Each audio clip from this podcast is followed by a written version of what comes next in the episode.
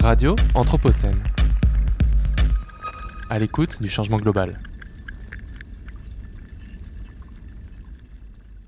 Bonjour. Pour cette première lecture de la nouvelle année, je suis heureuse de partager avec vous une lecture qui pourra nous inspirer pendant toute l'année 2024 et bien après. Il s'agit de l'ouvrage de la philosophe Candice Delmas, Le devoir de résister, apologie de la désobéissance incivile. Il est publié chez Hermann Éditeur en 2022 dans la collection L'avocat du diable, une collection de philosophie normative contemporaine. Son édition originale est en anglais, A Duty to Resist, When Disobedience Should Be Uncivil. Il a été publié chez Oxford University Press en 2018 et fort heureusement pour nous, traduit en français par Raphaël Terry avec le soutien du Collégium de Lyon. Et j'en profite pour rendre hommage au Collégium de Lyon, qui est l'Institut d'études avancées de l'Université de Lyon, qui m'a accueilli et même recueilli pour quelques mois à la rentrée 2023, après le choix du gouvernement de fermer l'école urbaine de Lyon. Résistez donc. Je vais commencer par vous lire la préface à l'édition française.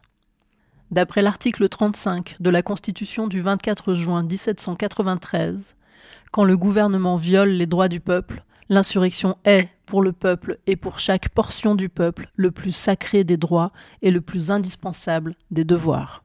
Le devoir de résistance est nécessaire à la protection du pouvoir démocratique, lequel assure le régime de droit et de liberté et la conservation des droits naturels et imprescriptibles affirmés dans la Déclaration des droits de l'homme et du citoyen.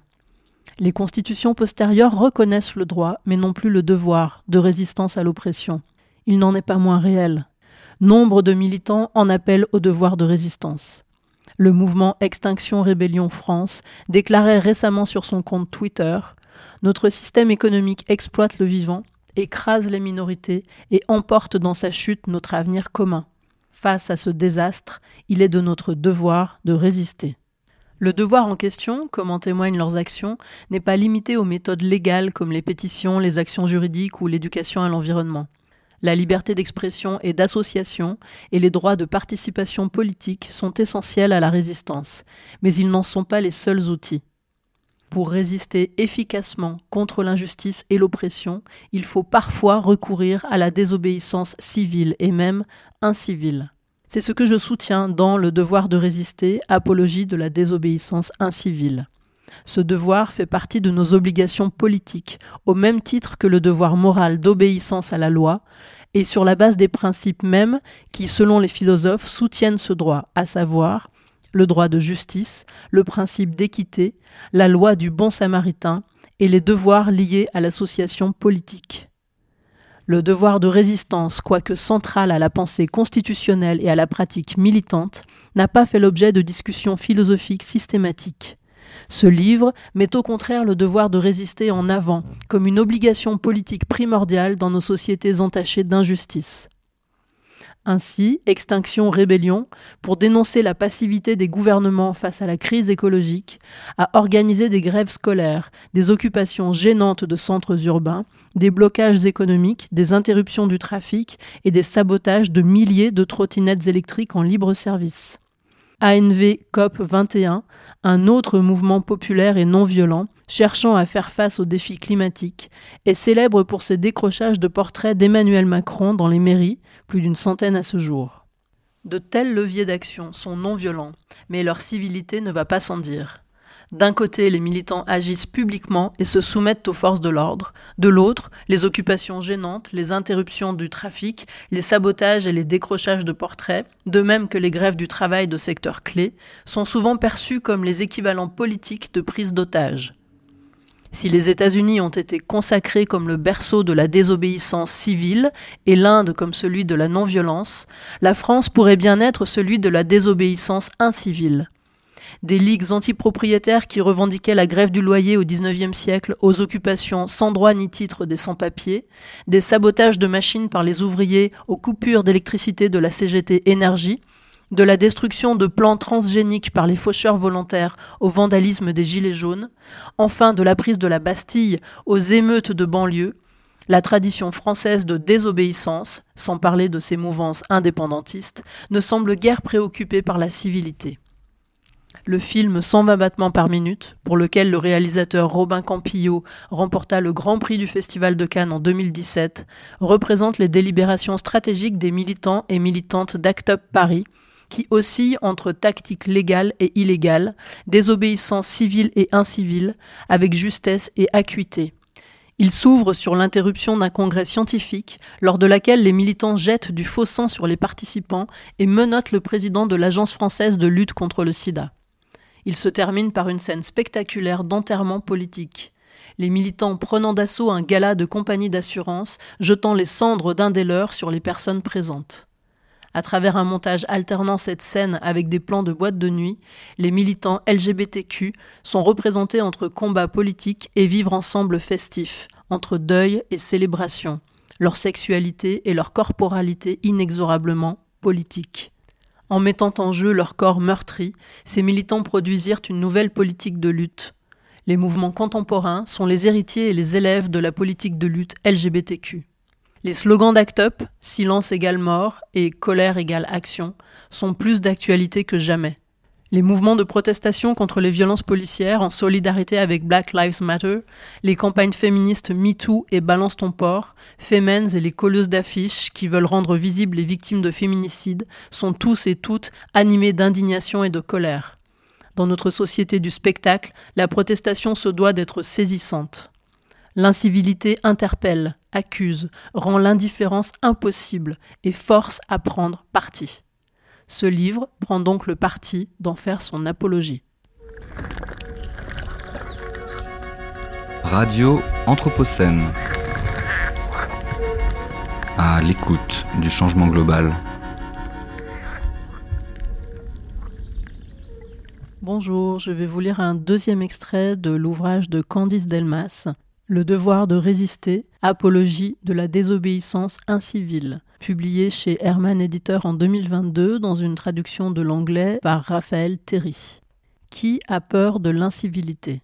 L'idée que l'incivilité est contre-productive fait quasiment figure d'article de foi. Elle transparaît dans l'approbation quasi universelle dont la résistance non violente fait habituellement l'objet, et à l'inverse, dans la réprobation que suscite la résistance violente. Alors que de nombreux mouvements de décolonisation violents furent couronnés de succès dans les années 1970 et 1980, le succès des campagnes de résistance violente est depuis plus rare. Pour leur part, les campagnes non violentes ont connu un succès croissant depuis les années 1950 et de manière encore plus significative depuis la fin de la guerre froide. Si cet argument statistique en faveur de la non-violence vaut pour la plupart des contextes sociopolitiques, les politistes soutiennent que la violence est tout particulièrement contre-productive dans les sociétés libérales. Tchenovets a récemment mis en garde contre les mouvements de résistance anti-Trump, mobilisant des tactiques inciviles de type Black Bloc, comme les attaques anti-nazis, les combats de rue ou les émeutes. Son argument principal est que les manifestations violentes rebutent le public et qu'elles risquent en conséquence de compromettre les objectifs de mouvements par ailleurs non violents. La désobéissance incivile, par définition, viole la civilité et peut donc potentiellement mettre en péril l'amitié civique. On pourrait en réponse prendre comme contre-exemple des formes de désobéissance incivile ou des contextes dans lesquels la désobéissance incivile est peu susceptible d'avoir cet effet, comme l'aide clandestine aux migrants en situation irrégulière. Mais partons plutôt de l'idée que certains types de désobéissance incivile communicative, les émeutes urbaines, les manifestations anti-police, sont bien susceptibles de fragiliser l'amitié civique. À mon sens, il s'agit là d'une vertu plutôt que d'un défaut. Dans certaines circonstances, la désobéissance incivile peut mettre en lumière de manière fructueuse et en effet fragiliser les liens d'une amitié civique illusoire et inconsistante. Cela peut se produire d'une manière qui fasse progresser la cause de la justice et de la démocratie. Mais même lorsqu'aucun espoir de réforme sociopolitique par pression morale n'est permis, la désobéissance incivile peut avoir une valeur intrinsèque, dans la mesure où elle constitue l'expression éloquente d'une solidarité politique et l'affirmation d'une capacité d'agir contre l'injustice. Il y a une place pour la désobéissance incivile dans les sociétés démocratiques libérales lorsque les conditions suivantes sont réunies. Petit a L'engagement de l'État à respecter la pleine égalité de statut de chaque personne est publiquement reconnu et est généralement inscrit dans la Constitution ou dans une loi fondamentale qui encadre l'élaboration des institutions et de la législation. Petit b. certains citoyens se voient refuser un statut pleinement égal, de fait et non de droit. Petit c. L'injustice de ce refus n'est pas publiquement reconnue, peut-être parce qu'elle n'est pas délibérée, mais résulte simplement de l'interaction entre pratiques sociales et structures institutionnelles, comme dans les cas d'injustice structurelle. Dans de telles circonstances, l'amitié civique a beau lier les membres de la majorité, elle n'est qu'une illusion pour les minorités opprimées. Dans ces conditions, le recours à la désobéissance civile par la minorité opprimée peut s'avérer fructueux, et des observateurs externes admettront sans aucun doute que ce mode d'action est le plus favorable à une victoire contre la majorité. Toutefois, la désobéissance incivile peut être encore plus efficace en raison de sa faculté à perturber radicalement le statu quo. Ceux qui recourent à la désobéissance incivile forcent la communauté à prendre conscience du fossé qui sépare les idéaux dont elle se réclame et la réalité. Pour le dire d'une autre manière, ce qui semble au premier abord une remise en cause de l'amitié civique est en réalité une remise en cause de l'authenticité de l'attachement de la communauté à l'amitié civique. L'incivilité révèle les mensonges de la civilité. La désobéissance incivile remet aussi en question les règles du débat public, ainsi que les normes et les limites de la civilité et de la raison publique. Qui a voix au chapitre? Quand? En quel lieu? Selon quelle modalité? Ce faisant, la désobéissance incivile aide à identifier les impostures de l'amitié civique. Parce qu'elle remet en cause les règles du jeu, la désobéissance incivile souligne les effets d'exclusion des normes établies et invite à les repenser. Elle perturbe le consensus moral et politique contre lequel elle proteste. La désobéissance civile ne peut pas ébranler le statu quo de la même manière. Comme l'a dit Suzanne Bigford, la civilité ou l'amabilité peut rendre les gens moins susceptibles de percevoir l'injustice et l'oppression à l'œuvre, et, ajouterai-je, moins susceptibles de saisir l'urgence de certaines revendications de droit. Le but central des protestataires est souvent de grossir les rangs du mouvement plutôt que de gagner le soutien du public. Ceux qui sont le plus susceptibles de se joindre à la cause, note Amna A. Akbar à propos des manifestations associées au mouvement Black Lives Matter, ne sont pas les blancs, mais d'autres noirs. On a trop tendance à négliger ce public interne des manifestations lorsqu'on se concentre sur les messages envoyés au public dans son ensemble. Les émeutes politiques ont elles aussi un public interne, les pères opprimés. C'est à ces derniers que les émeutes s'adressent lorsqu'elles révèlent le caractère illusoire des liens d'amitié civique et qu'elles dénoncent le traitement injuste de certains groupes. En dessinant une sphère d'oppression commune, ceux qui recourent de désobéissance incivile expriment aussi leur solidarité avec leurs pères opprimés. Enfin, la colère et l'irrespect qu'ils expriment peuvent être vus comme une manière de réaffirmer leur autonomie et leur dignité. Radio Anthropocène à l'écoute du changement global.